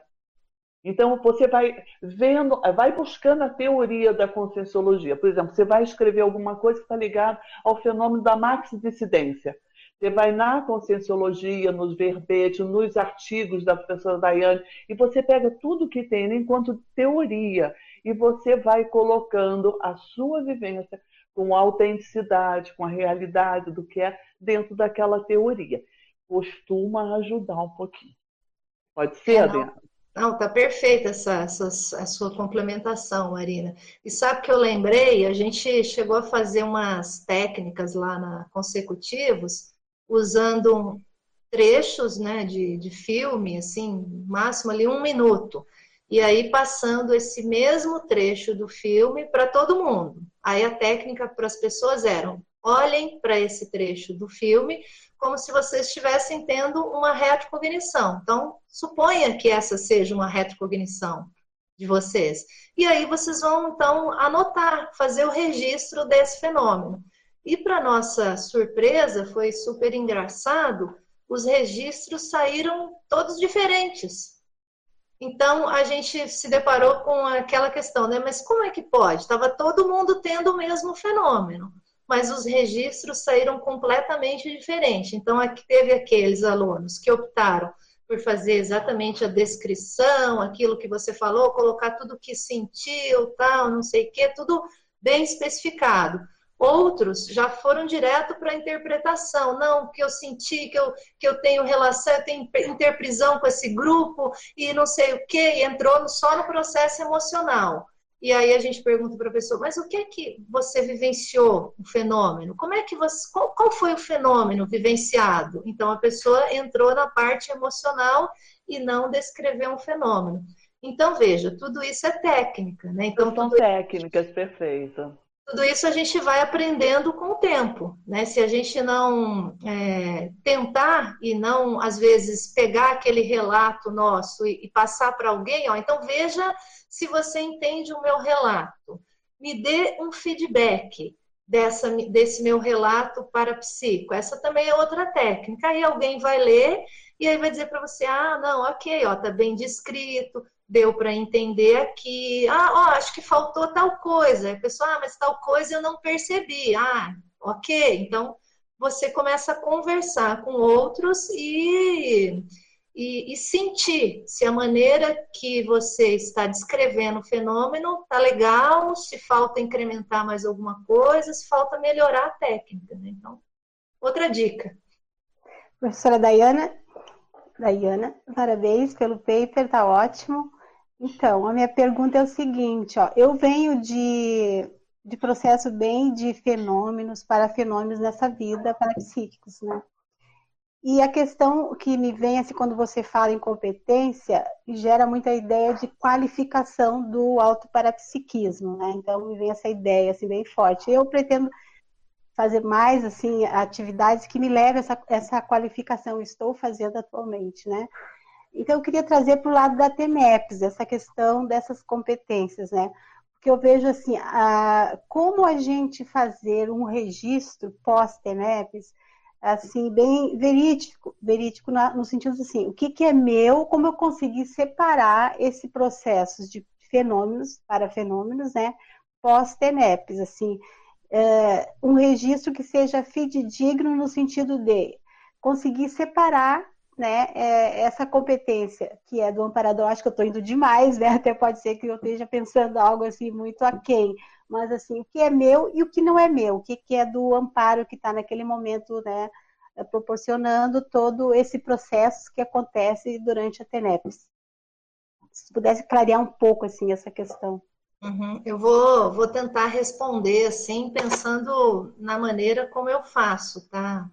Terezinha. Eu, eu, eu procuro analisar, assim, aquilo que é um padrão, aquilo que, vamos dizer assim, está se repetindo com maior frequência e aquilo que eventualmente acontece que foge o padrão, que eu vou chamar de uma extrapolação. Ok? Então, aquilo que vai entrando no padrão, né, aquela, aqueles fenômenos já estão se repetindo, então, no momento que começa ali a TENEPS, começa ali a movimentação dos braços, né, as sinaléticas que advêm dali, a forma como você exterioriza, o campo que forma ali de ectoplasma, né, se ele fica se ele fica frio, quanto que fica frio. Então, assim, aquilo que eu já estou dominando mais, eu consigo registrar como algo mais ligado àquelas competências que eu já venho desenvolvendo, ok? Então, eu caminho dessa maneira. Então, aquilo está se repetindo, eu já tô, eu fico atenta ali aos fluxos, eu já consigo mapear as sensações. Então, eu conseguindo mapear essas sensações, eu estou conseguindo perceber que existe ali um processo anímico do meu desenvolvimento parapsíquico, né? Do quanto eu estou evoluindo naquelas competências. Então, eu vou registrando dessa maneira. Aí você vai pensar, ah, mas é, não é o amparador que está potencializando? Que seja que ele esteja potencializando. Se ele está potencializando, ele está potencializando uma habilidade que eu já tenho. Ele não vai conseguir potencializar uma habilidade que eu não tenho. É a forma de eu pensar, tá? Então, assim, eu já tenho um percentual daquilo. Então, se ele está ali trabalhando comigo, está potencializando aquilo, então é algo que eu já tenho um percentual. Então, eu vou tentando fazer esse tipo de análise, ok? E aí, quando foge a curva, né? Foge a curva daqueles acontecimentos que são corriqueiros, aí eu fico mais de olho. Então, peraí, isso aí é o amparador que tá, que gerou esse fenômeno a mais, né? E, e, e gerou isso em mim, e aí está me mostrando qual é o caminho que eu preciso percorrer em termos de competência, para onde eu devo caminhar ou onde eu vou chegar, ok? Então é uma forma, é a forma, na verdade, que eu utilizo, tá bom? Então, assim, eu não sou muito tipo da pessoa que atribui é, todos os fenômenos que eu vivencio aos amparadores, não. Eu acho que muita coisa vem do nosso processo anímico, ok? E eu, eu sempre gosto de colocar o amparador ali ombro a ombro, né? Estamos aqui, estamos trabalhando juntos, se potencializou, eu tenho alguma coisa, ok? Eu tenho um percentual.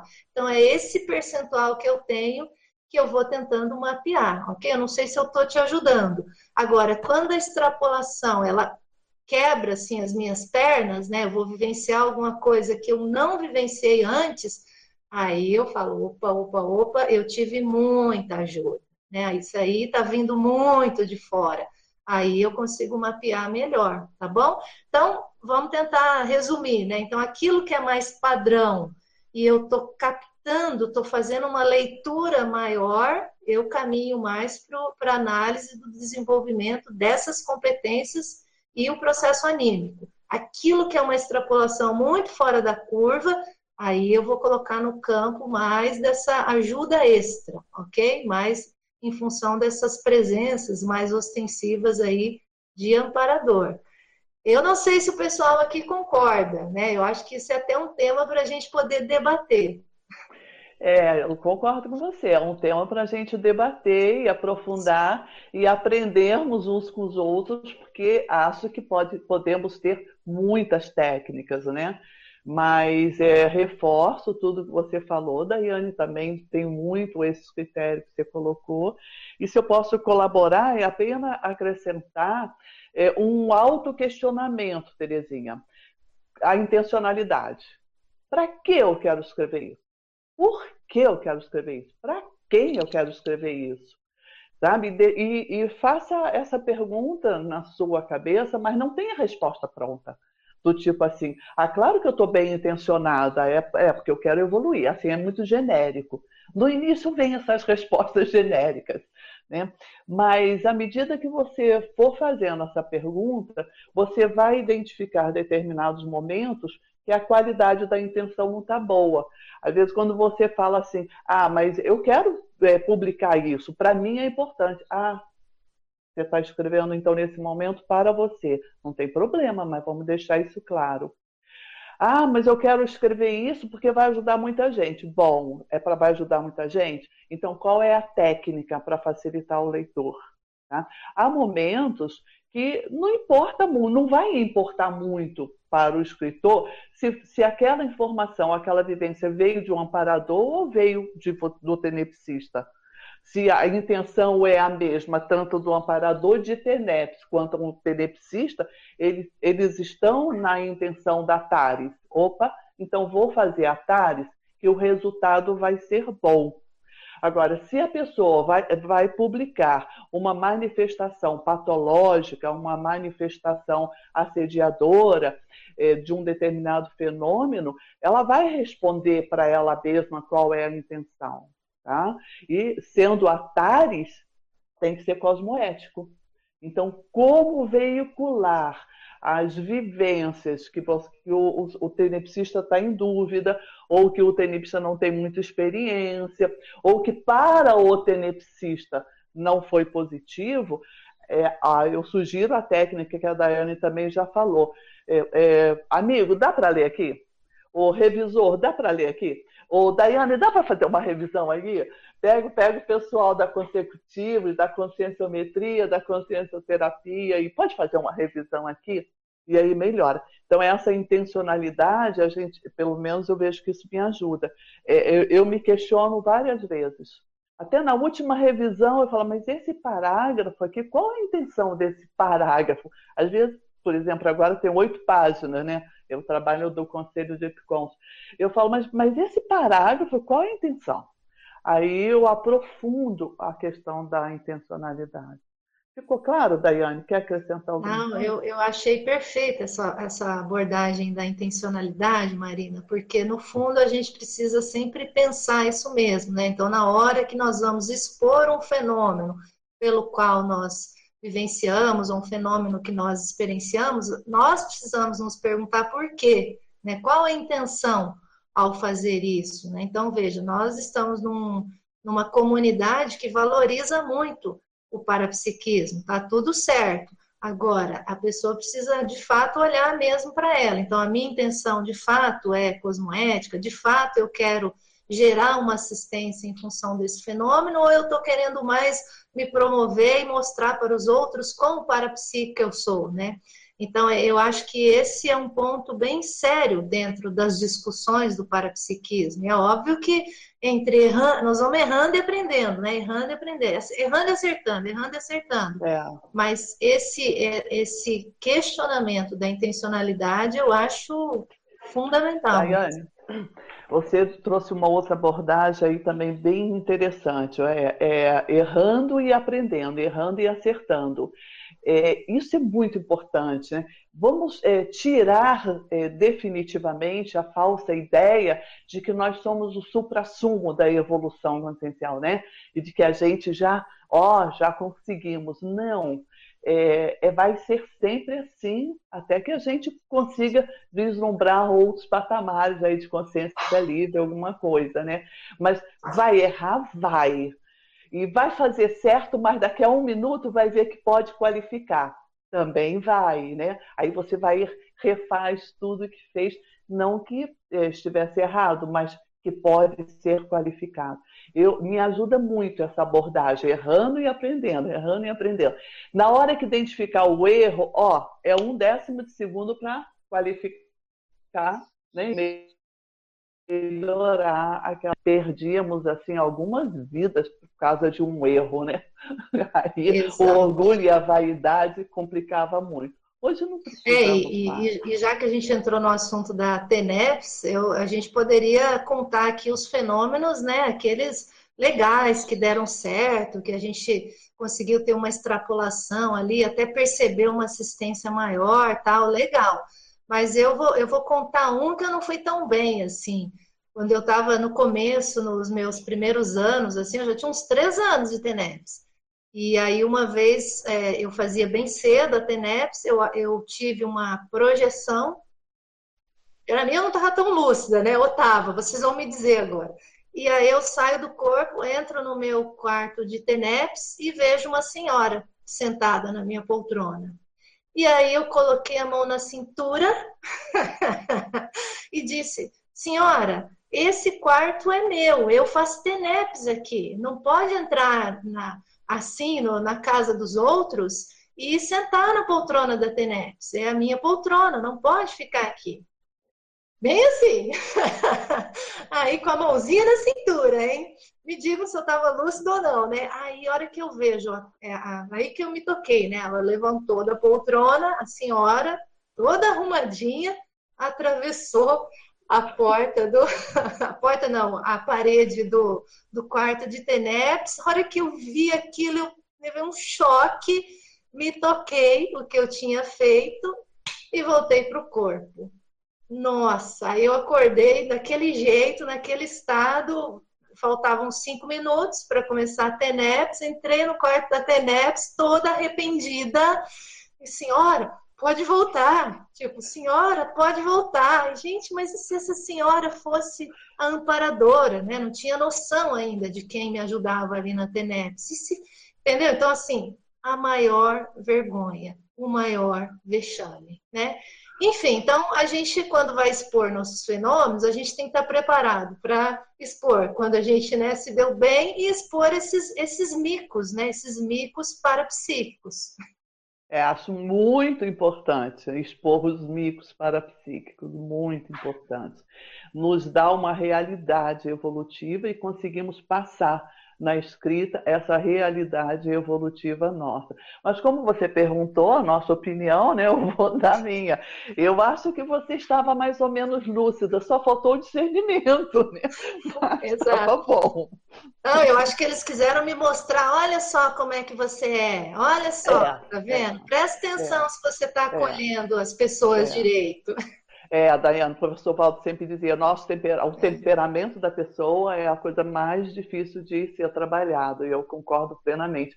E né, esse tipo assim, de micos, né, é que a gente consegue se enxergar na essência né, das nossas Exato. reações. Eu, eu gosto muito. muito Exato. Bom. Então são, são fenômenos marcantes que às vezes você guarda para você ali no seu cofrinho, né, nas suas anotações, porque até certo ponto são vexaminosos, mas a gente eh, são os fenômenos que às vezes mais assim nos expõem em termos de direcionamento daquilo que que a gente precisa mudar. E aí veja, aí você vai fazendo um longo esforço, é uma longa jornada de esforço para fazer esses ajustes.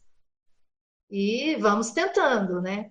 Então, eu acho que se a pessoa tiver bem clareza dessa intencionalidade, ela vai conseguir olhar e expor essas duas coisas, né? Tanto quando ela teve um fenômeno legal, quando ela também teve esses fenômenos que ajudam, indicam aquelas reciclagens que são prementes aí na nossa manifestação. E aí, Hernani? Ah, o Odílio quer falar dessa coisa Daiane, bom dia, bom dia a todos. Daiane, você comentou que o professor Valdo, certa ocasião, dentro das premissas do, do desenvolvimento desse trabalho, colocou que fica muito bacana quando desenvolvimento do parapsiquismo anda junto com reciclagem, né? E o que, que você poderia expandir em termos dos impactos positivos das reciclagens do desenvolvimento do parapsiquismo?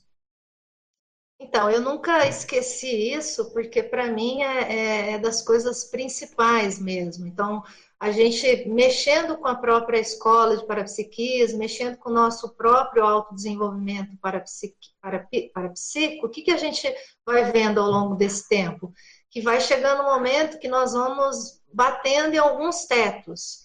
A gente vai chegando em alguns gargalos e às vezes a gente não consegue ultrapassar aqueles gargalos. Então, parece que trava em alguns pontos. Então, quando você vai olhar bem né, o porquê desses gargalos, o porquê de algumas dificuldades em termos de desenvolvimento parapsíquico, né? Por que, a gente trava em alguns pontos? Por que, que algumas competências não evoluem? Você vai aprofundar isso.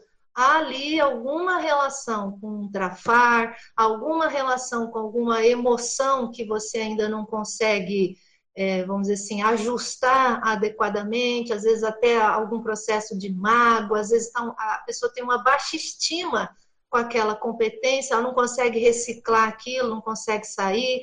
Às vezes ela tem um egão muito grande, muito exacerbado, e aí não, não dá para a pessoa furar aquela bolha, não dá para ultrapassar aquele gargalo, porque aquilo não foi burilado. Então, sempre quando a gente mexe com parapsiquismo, então toda a nossa intraconsciencialidade fica muito exposta. Então é só você ter olhos de ver que você vai enxergar. E se você não enxergar, aí vem esses fenômenos vexaminosos para você enxergar. Então, tá tudo muito entrelaçado. E a técnica que a gente usa é exatamente essa, sabe, Odílio? Se tem um gargalo que eu não consigo ultrapassar, tem um, um negócio que eu não consigo caminhar, tem uma competência que eu não estou conseguindo evoluir, a coisa não vai olhando mais internamente, olhando, vamos dizer assim, nos bastidores, na profundidade disso, no porquê disso, ali vai ter o trafar da pessoa, vai ter o mega trafar, vai ter esse temperamento,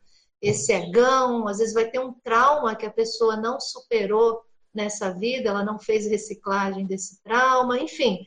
Então, esse universo de auto-pesquisa, esse universo de auto-enfrentamento que vai gerar a recim ou as recins, eles estão totalmente atrelados ao parapsiquismo.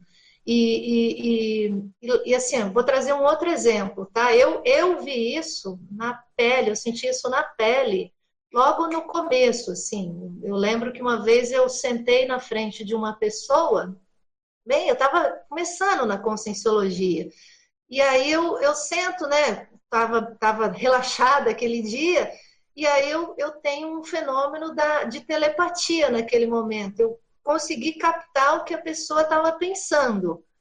E aí eu, eu, fiquei impactada com o que eu percebi, e, e aí perguntei para a pessoa: Você estava pensando isso, isso, isso? E a pessoa levou um susto. Eu estava. E aí a pessoa ficou assustada, eu também ficou, fiquei assustada, né, com o teor daquele, daquele, daquele pensamento que eu consegui ali captar naquele momento, a pessoa ficou constrangida e saiu da minha frente. E aí, naquele momento, eu vi, caramba, que estrutura emocional eu vou precisar ter daqui para frente para conseguir é, ter mais parapsiquismo porque naquele momento, né, ter aquela percepção, você fazer aquela leitura e aquilo te impactar, né, te impactar, e aí você pergunta para a pessoa para checar e a pessoa ficou impactada também, então naquele momento me caiu a ficha, né? Então daquele momento em diante eu sempre tentei ligar as duas coisas, né? O desenvolvimento do parapsiquismo com aquilo que eu precisava reciclar. E hoje eu sou bem consciente, né? Eu não ultrapasso alguns gargalos de desenvolvimento parapsíquico, a coisa não avança mais em função dessas questões que eu ainda não tive fôlego para burilar. Então, resta saber se a gente né, vai conseguir né, continuar nesse autoenfrentamento para ajustar essas coisas todas, nessas né, questões uhum. intraconscienciais mais específicas, para daí você captar mais, ter uma parapercepção mais avançada sem se desequilibrar e sem desequilibrar Isso. o outro, né? É, nesse sentido, né, Daiane, eu achei bem interessante o quadro de competências parapsíquicas e transversais, porque essas transversais, elas são, algumas delas a gente pode ler como atributos conscienciais, né? E nesse sentido, a gente poderia até ampliar bastante esse quadro, né? Porque só que aí vai entrar nas especificidades né, de cada um a gente sabe disso, mas é, a importância desses transversais, que são justamente os processos intraconscienciais de reciclagens, né? Necessários para o desenvolvimento né? das competências. É, e, exato, e você lembrou bem, né? Aí dessas transversais a gente chamou atenção no primeiro momento mais para atenção dividida, para concentração mental, a gente falou do, do registro aqui, da análise do conteúdo do, do fenômeno e, e para o detalhismo. Então, essas foram as competências transversais que a gente chamou atenção. E no final das contas, de fato, se você ampliar isso, você chega exatamente nessa visão de atributos mesmo, né? Então, é, qual é o nível de detalhismo demandado, né, exigido para o indivíduo que já, vamos dizer assim, instalou, já conseguiu instalar um OFX? Qual é o nível de detalhismo que essa pessoa precisa ter? Qual que é o nível de divisão de atenção que uma pessoa que já vivencia os fenômenos da semiconsexualidade precisa ter? Então, veja, há uma evolução daqueles próprios atributos extrasensoriais que vão funcionar em sinergismo com aquelas habilidades parapsíquicas. Então, como é que o meu soma, como é que o meu holossoma está conseguindo, vamos dizer assim, funcionar com isso tudo junto, com isso tudo ao mesmo tempo. Né? Então, é importante frisar isso. Né? Então, mexer com o parapsiquismo é fazer a pessoa mudar de patamar. Mudar de patamar significa reciclar. Reciclar significa que você vai encontrar algo na frente mais difícil e conjugar, fazer conjugação, sinergismos, né? Os trinômios, os binômios, os polinômios da vida aí que a gente aprendeu muito aí com, com o professor Valdo. A pergunta agora aqui da Áurea Starling.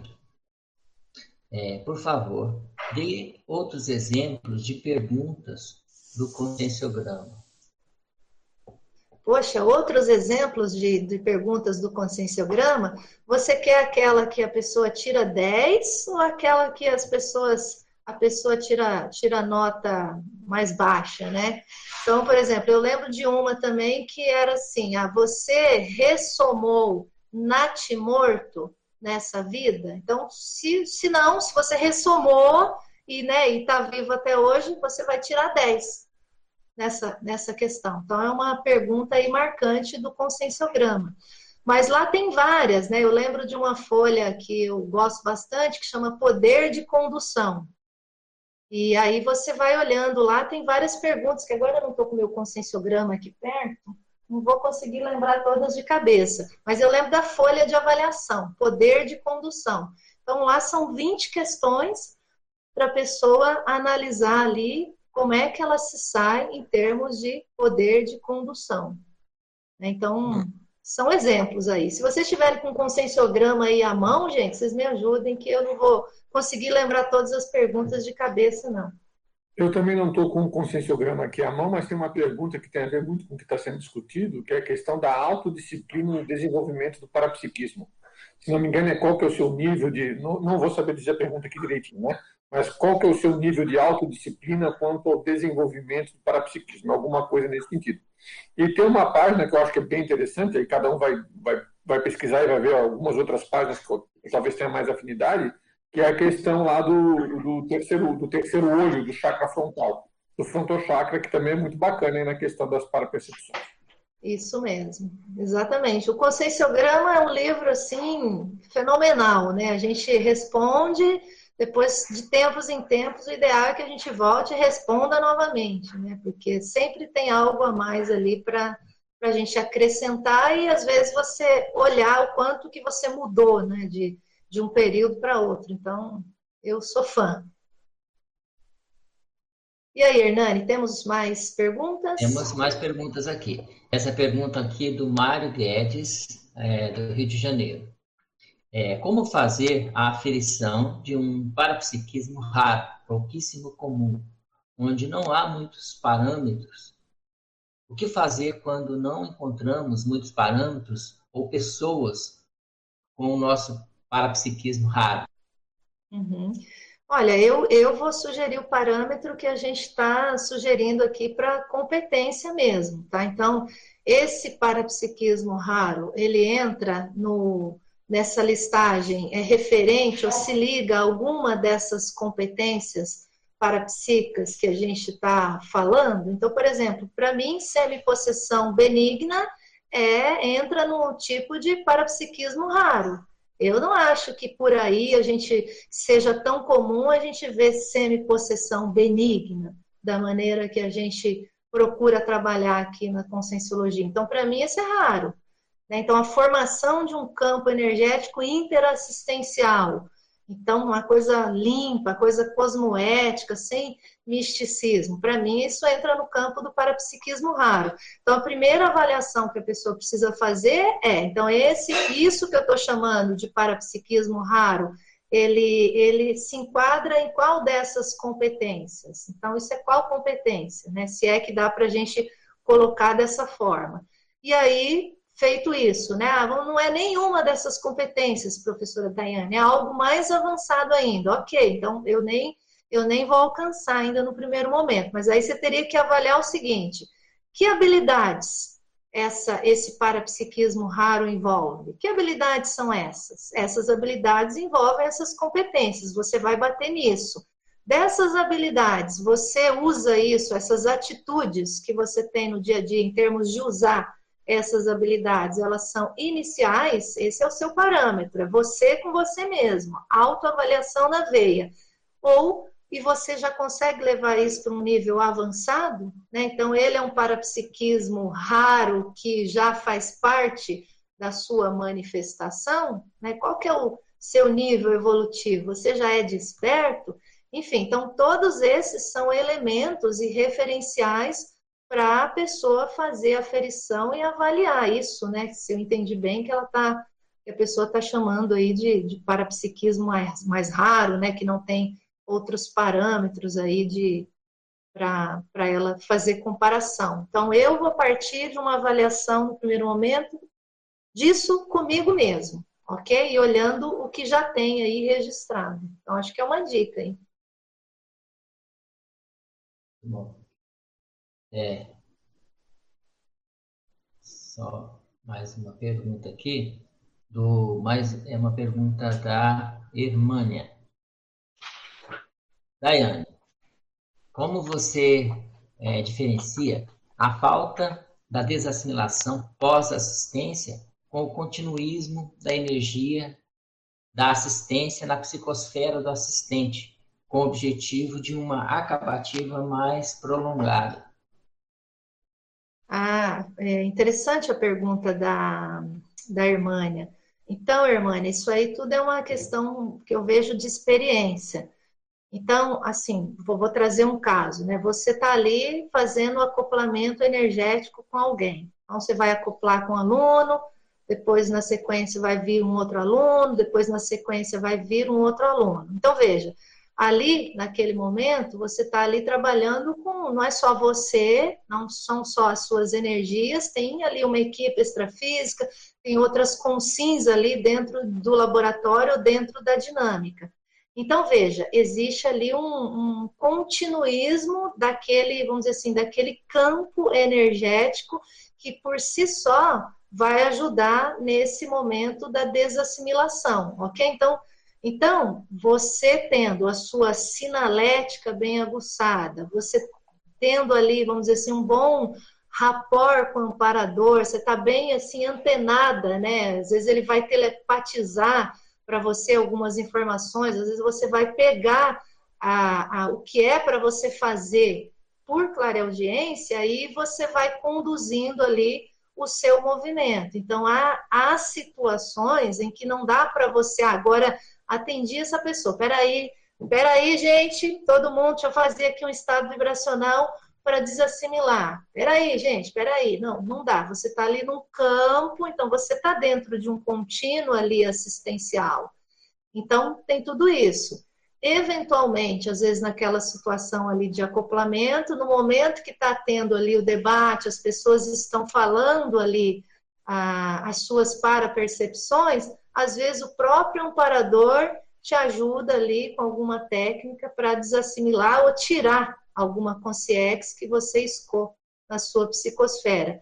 O negócio é a gente estar tá com as antenas ou as para-antenas ligadas. Então, às vezes, a gente consegue perceber uma parte, às vezes você consegue perceber um todo maior, e às vezes a gente não percebe nada. Então, tudo isso acontece ali, vamos dizer assim, naqueles dois minutos de acoplamento ou três minutos ali de acoplamento dentro de um, de um campo, ali dentro de um trabalho específico. Agora, o que a pessoa precisa pensar é, na, vamos, vamos trazer para o dia a dia, né? Então, às vezes, na profissão, ela atendeu ali uma pessoa. Depois que essa pessoa saiu, o ideal é que a pessoa vá para atitude avançada, né? Então, lembrar de fazer uma desassimilação. Ah, mas vem outro daqui a pouco. Sim, mas se você tem um tempo para fazer isso, né? Você mexe às vezes na psicologia, né? É ali no, na, na clínica médica, então você tem um tempo entre um paciente e outro. Aí a gente vai dizer para a pessoa, faça a técnica da desassim. Então, com o tempo, aquilo já fica natural e você faz mais rápido. Então, são exemplos e situações variáveis, né, em, em, em que você vai usar ali a, a, técnica da desassimilação. Então, não sei se ajudou aí a, a forma com que eu expliquei na pergunta da Irmânia. Bom, Daiane, a gente já está então com o nosso tempo encerrado. Você poderia então fazer suas considerações finais aí para a gente fechar.